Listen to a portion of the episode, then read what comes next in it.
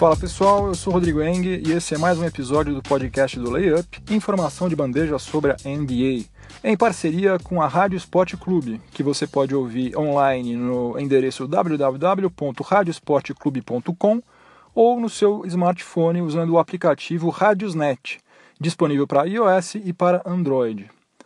Hoje eu vou falar sobre a venda parcial do Brooklyn Nets, Vou destacar alguns resultados dessa segunda semana da temporada regular da NBA e vou falar também sobre os desdobramentos daquela briga que aconteceu entre Draymond Green e Bradley Beal. Então, vamos começar. O podcast do Layup está no ar. Na semana passada foi anunciado que o bilionário russo Mikhail Prokhorov, proprietário do Brooklyn Nets, vendeu 49% das ações da franquia para Joseph Tsai. E quem é Joseph Tsai?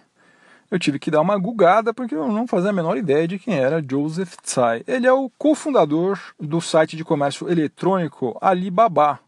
Não confundir com AliExpress, onde muito fã da NBA compra aquelas aquelas jerseys, né, aquelas camisetas de origem duvidosa. E o Joseph Tsai ele tem uma fortuna avaliada atualmente em mais de 9 bilhões de dólares. Teve que abrir mão de 1,1 bilhão, está um pouquinho mais pobre, tadinho.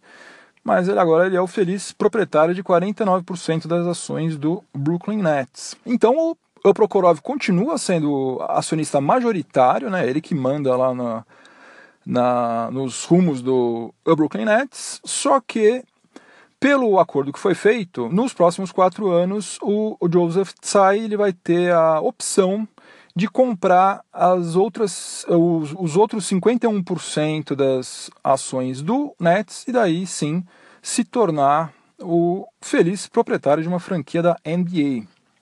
E tem um dado curioso nisso aí tudo, que é o fato de que se ele pagou 1,1 bilhão de dólares para comprar 49% das ações do Nets, se você fizer uma regrinha de 3, você percebe que ele pagou mais proporcionalmente do que, por exemplo, pagou o Tilman Fertitta, que é o cara, o empresário que comprou o Houston Rockets em setembro, agora há pouco. E tem um detalhe que não é um detalhe, né? É um detalhe de alguns, algumas centenas de milhões de dólares, que é o fato de que o Tilman Fertitta pagou 2,2 bilhões para comprar o Houston Rockets, a franquia, e também o Toyota Center, que é a arena onde a franquia manda os seus jogos. Já o, o Joseph Tsai pagou 1,1 bilhão de dólares por metade ou um pouquinho menos da metade do Nets só. O Prokhorov vai continuar sendo proprietário do Barclays Center.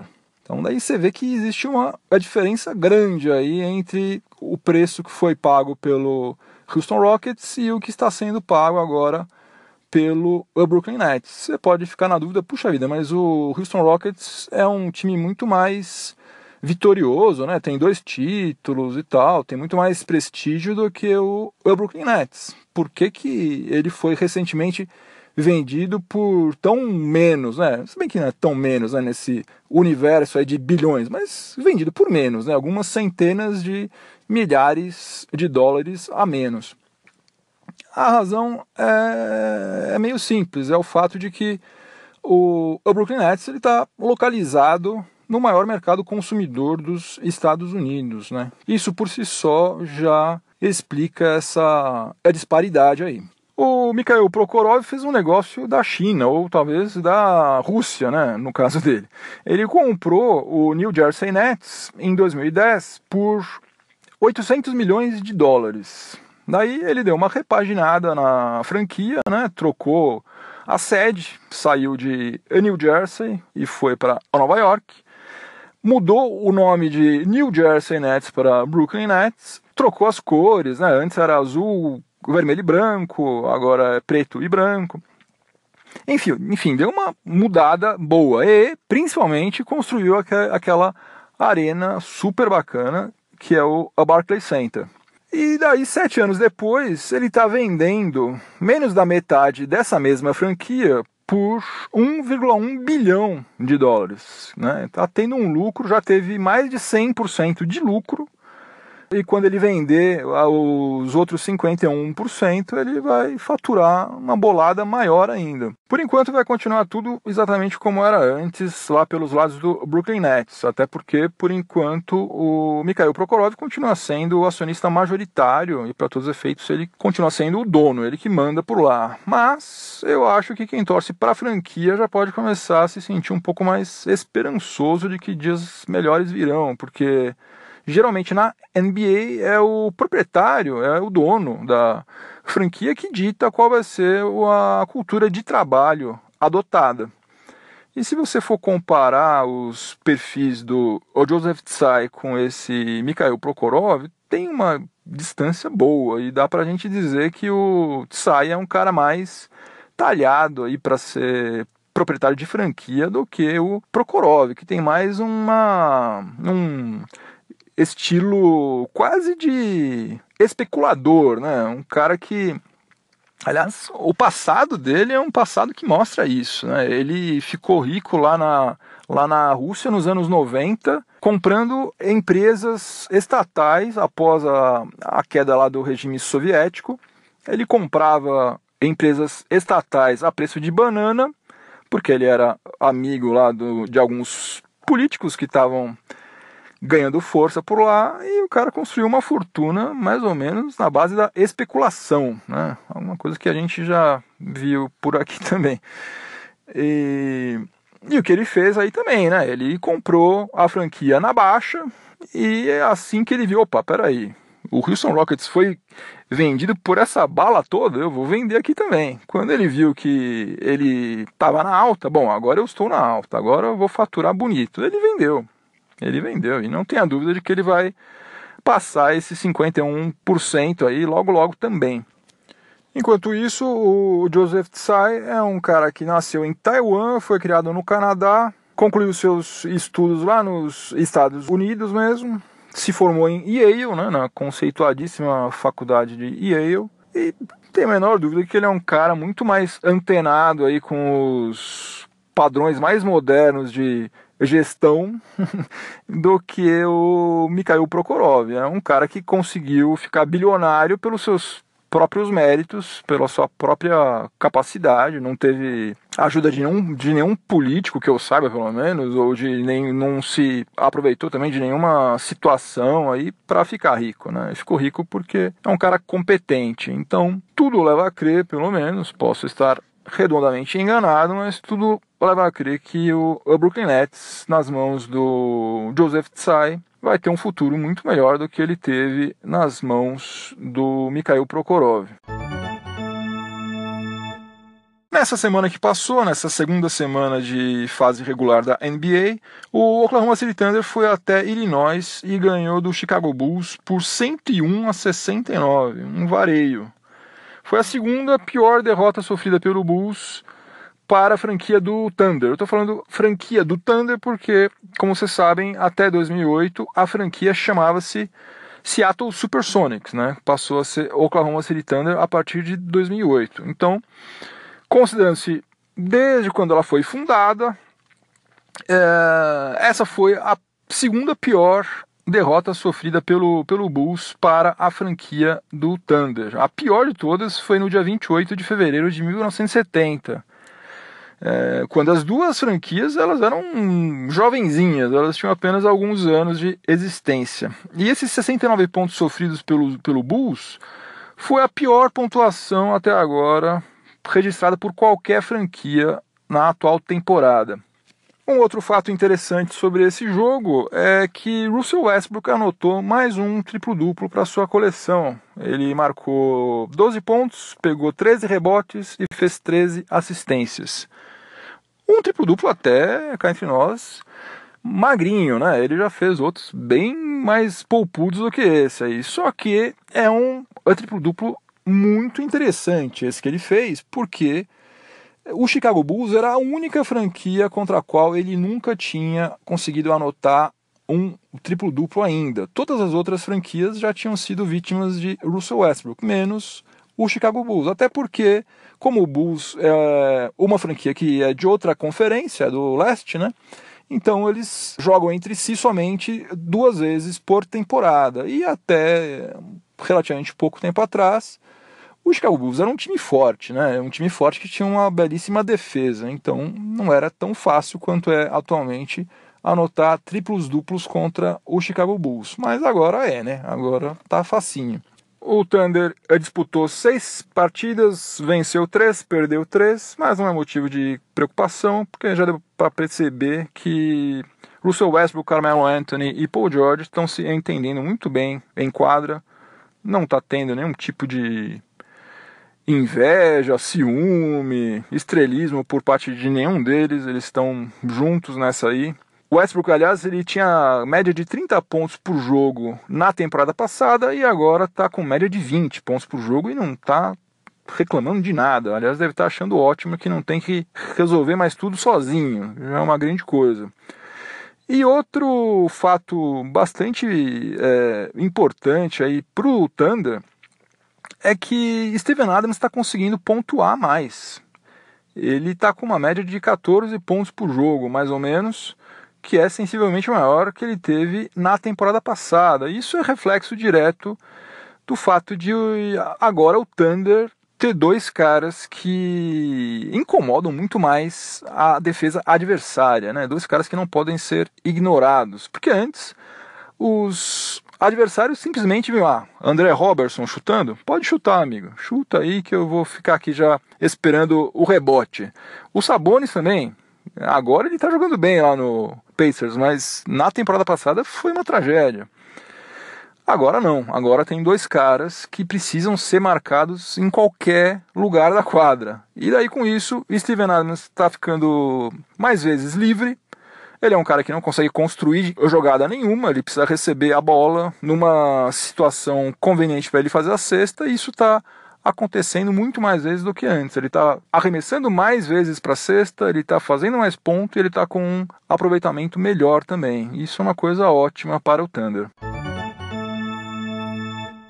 No bloco anterior eu passei raspando pelo Domantas Sabonis, agora eu vou falar é, um pouco mais sobre ele, porque ele merece. Ele fez uma partida excepcional na vitória do Indiana Pacers sobre o San Antonio Spurs por 97 a 94, partida essa que foi definida com um game winner do Victor Oladipo. O Sabonis, ele marcou 22 pontos e pegou 12 rebotes, que essas duas marcas são as suas melhores desde quando ele entrou na NBA. Mas o mais incrível de tudo é que ele fez nove arremessos de quadra e ele converteu todos os nove. Fantástico, incrível. Parabéns, Sabonis. Continue assim. Uh, por outro lado, San Antonio Spurs não está muito legal, não tem muita coisa para comemorar, para festejar. Justamente os arremessos de quadra lá então não, não cai nada, gente, não está caindo nada. Spurs está com o quinto pior aproveitamento nos arremessos de quadra. Eles estão fazendo uma road trip lá pelo, pelo leste, ganharam do, do Heat, depois tomaram uma traulitada do Orlando Magic e perderam para o Indiana Pacers. Agora vão enfrentar hoje o Boston Celtics, fora também de casa, encerrando essa road trip aí com quatro jogos. E a coisa tá feia, eles devem estar contando os segundos para a volta, principalmente de Kawhi Leonard, porque a coisa tá complicada dos dois lados da quadra. Eles estão sofrendo mais pontos do que eles costumam sofrer e a bola lá na frente não tá caindo.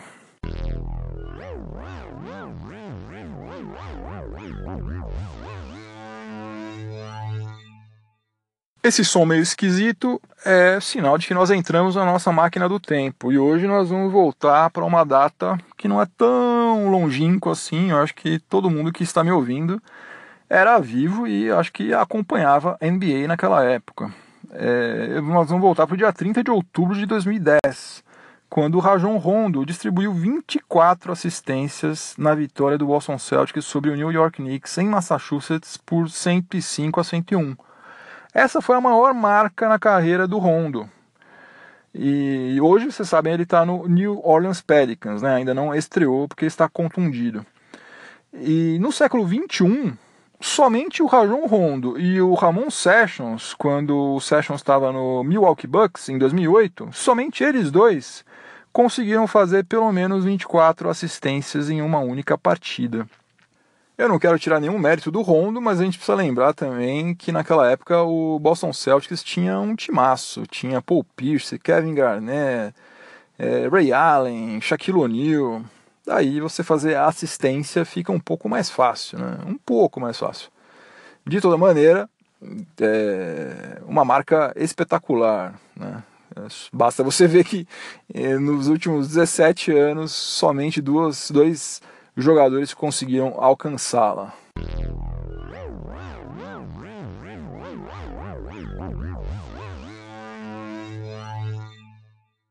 Dando seguimento ao podcast do Layup, informação de bandeja sobre a NBA, em parceria com a Rádio Esporte Clube.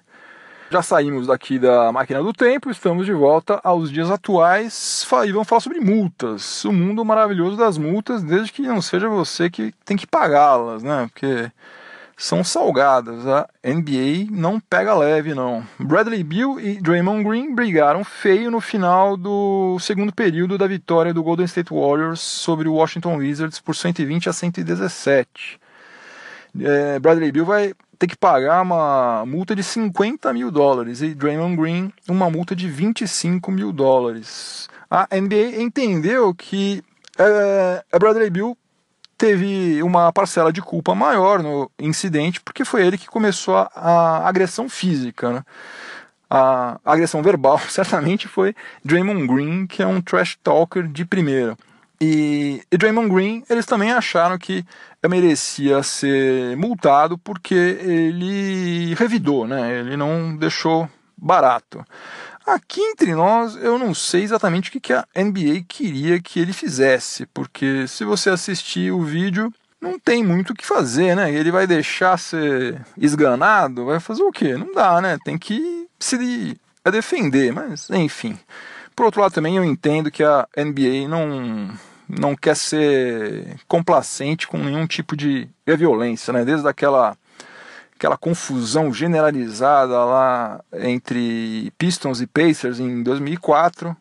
Foi uma briga horrível, né? Um negócio pegou muito mal para NBA como um todo e tal. Desde então eles não aliviam. Teve confusão, eles multam mesmo. É, outro que também foi multado foi o Kelly Oubre Jr., do Wizards. Ele tomou uma multa de 15 mil dólares, porque na hora que saiu a confusão, ele entrou no meio ali, só que ele não entrou no meio para tentar separar a briga. Você pode olhar lá o vídeo, você vai perceber que ele estava mais interessado em ver o circo pegar fogo o palhaço morrer queimado do que é, em separar a confusão. Dois outros jogadores do Washington Wizards também foram penalizados: é, o Markif Morris e o Carrick Felix. Os dois foram suspensos por uma partida por terem deixado a área do banco de reservas. Eles estavam na reserva na hora que saiu a confusão e eles se levantaram e saíram de lá, o que é expressamente proibido pela NBA.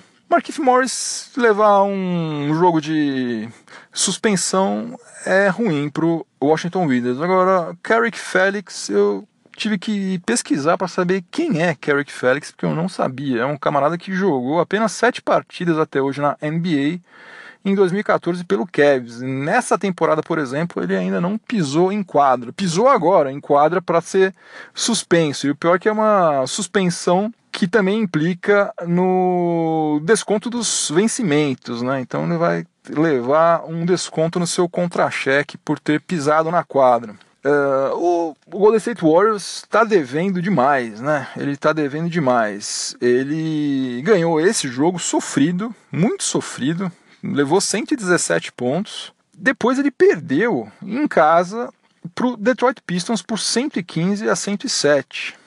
Né? É um time que está é, flertando com a mediocridade. Né? Eles estão com uma campanha de quatro vitórias e três derrotas. Estão apenas na sexta colocação da Conferência Oeste. Já tem três derrotas. O campeonato começou outro dia. Eles já perderam três jogos.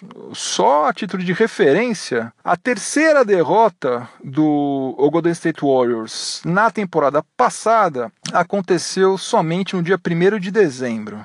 Na temporada 2015-2016, aconteceu somente no dia 13 de janeiro. E em 2014-2015, aconteceu apenas no dia 16 de dezembro. A gente está em 30 de outubro e eles já sofreram três derrotas. E o que é pior ainda é que o Golden State Warriors terminou a segunda semana de fase regular em 28º lugar, tanto em saldo de pontos, é, aliás, perdão, não é em saldo de pontos, em pontos sofridos, quanto em defensive rating.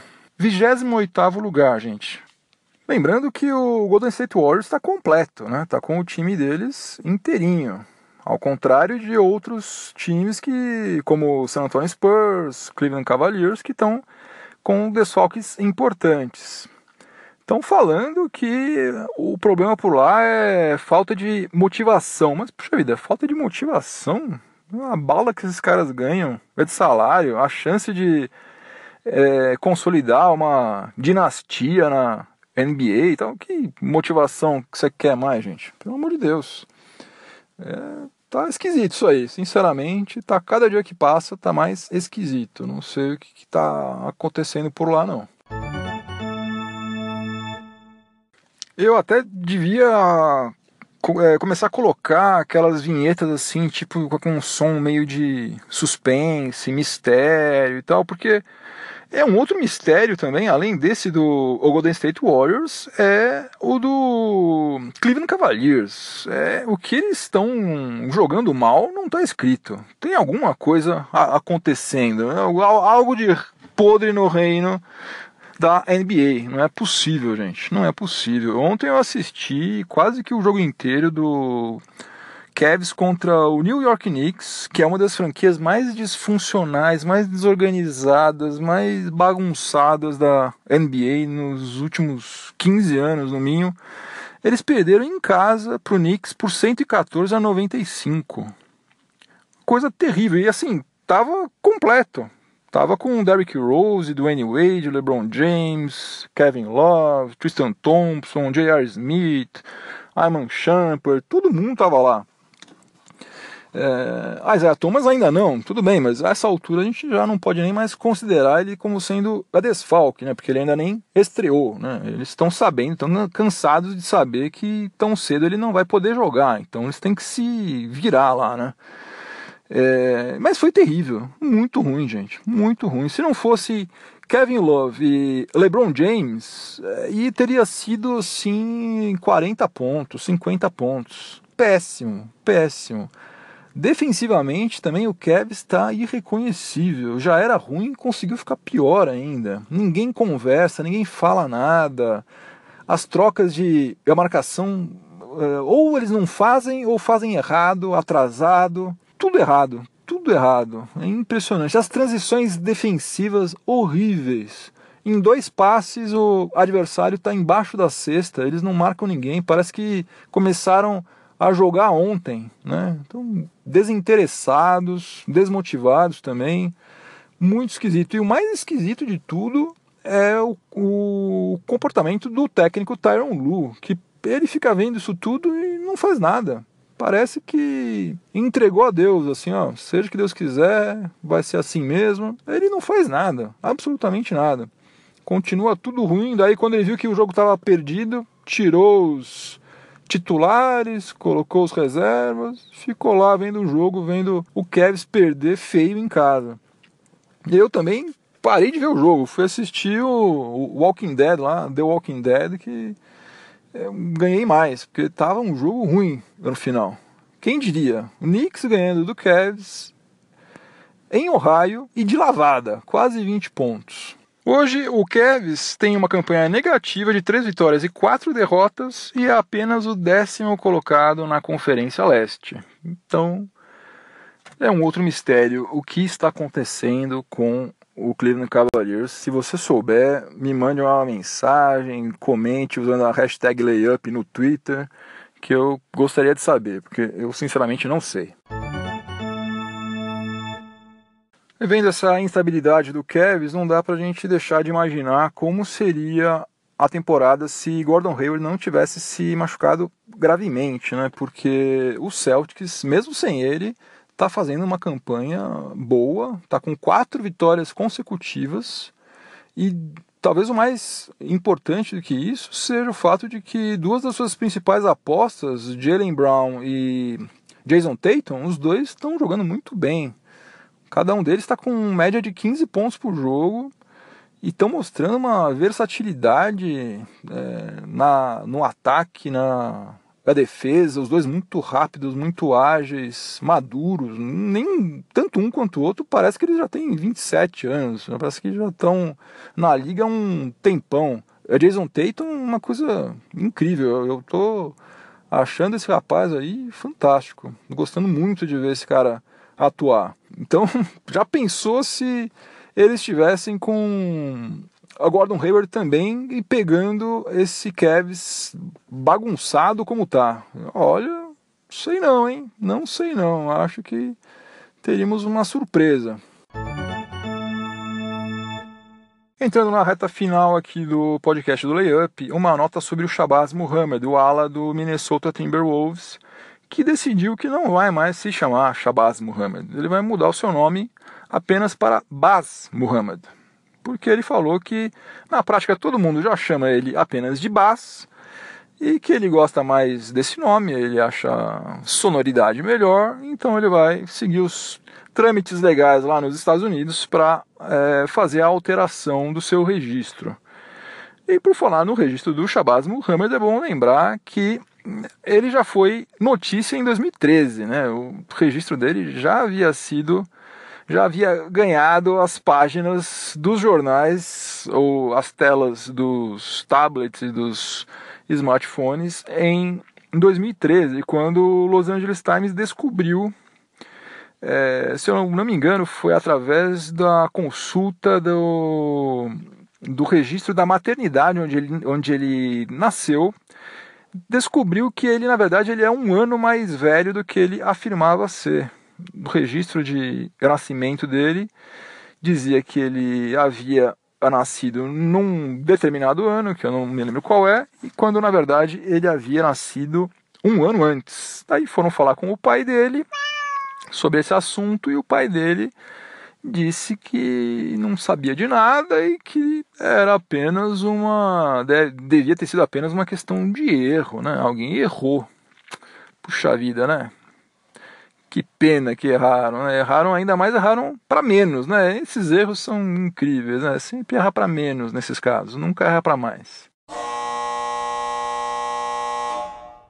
Bom, estamos encerrando mais um episódio do podcast do Layup em parceria com a Rádio Esporte Clube. Mas antes de eu dizer tchau, vocês não vão ficar livres de mim tão cedo ainda, ainda tenho que dar alguns recados.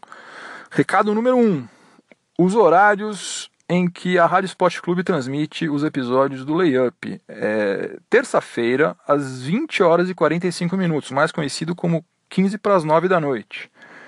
Terça-feira, 20 horas e 45 minutos. E às sextas-feiras, sextas-feiras, às 20 horas, mais conhecido como 8 horas da noite. Recado 2.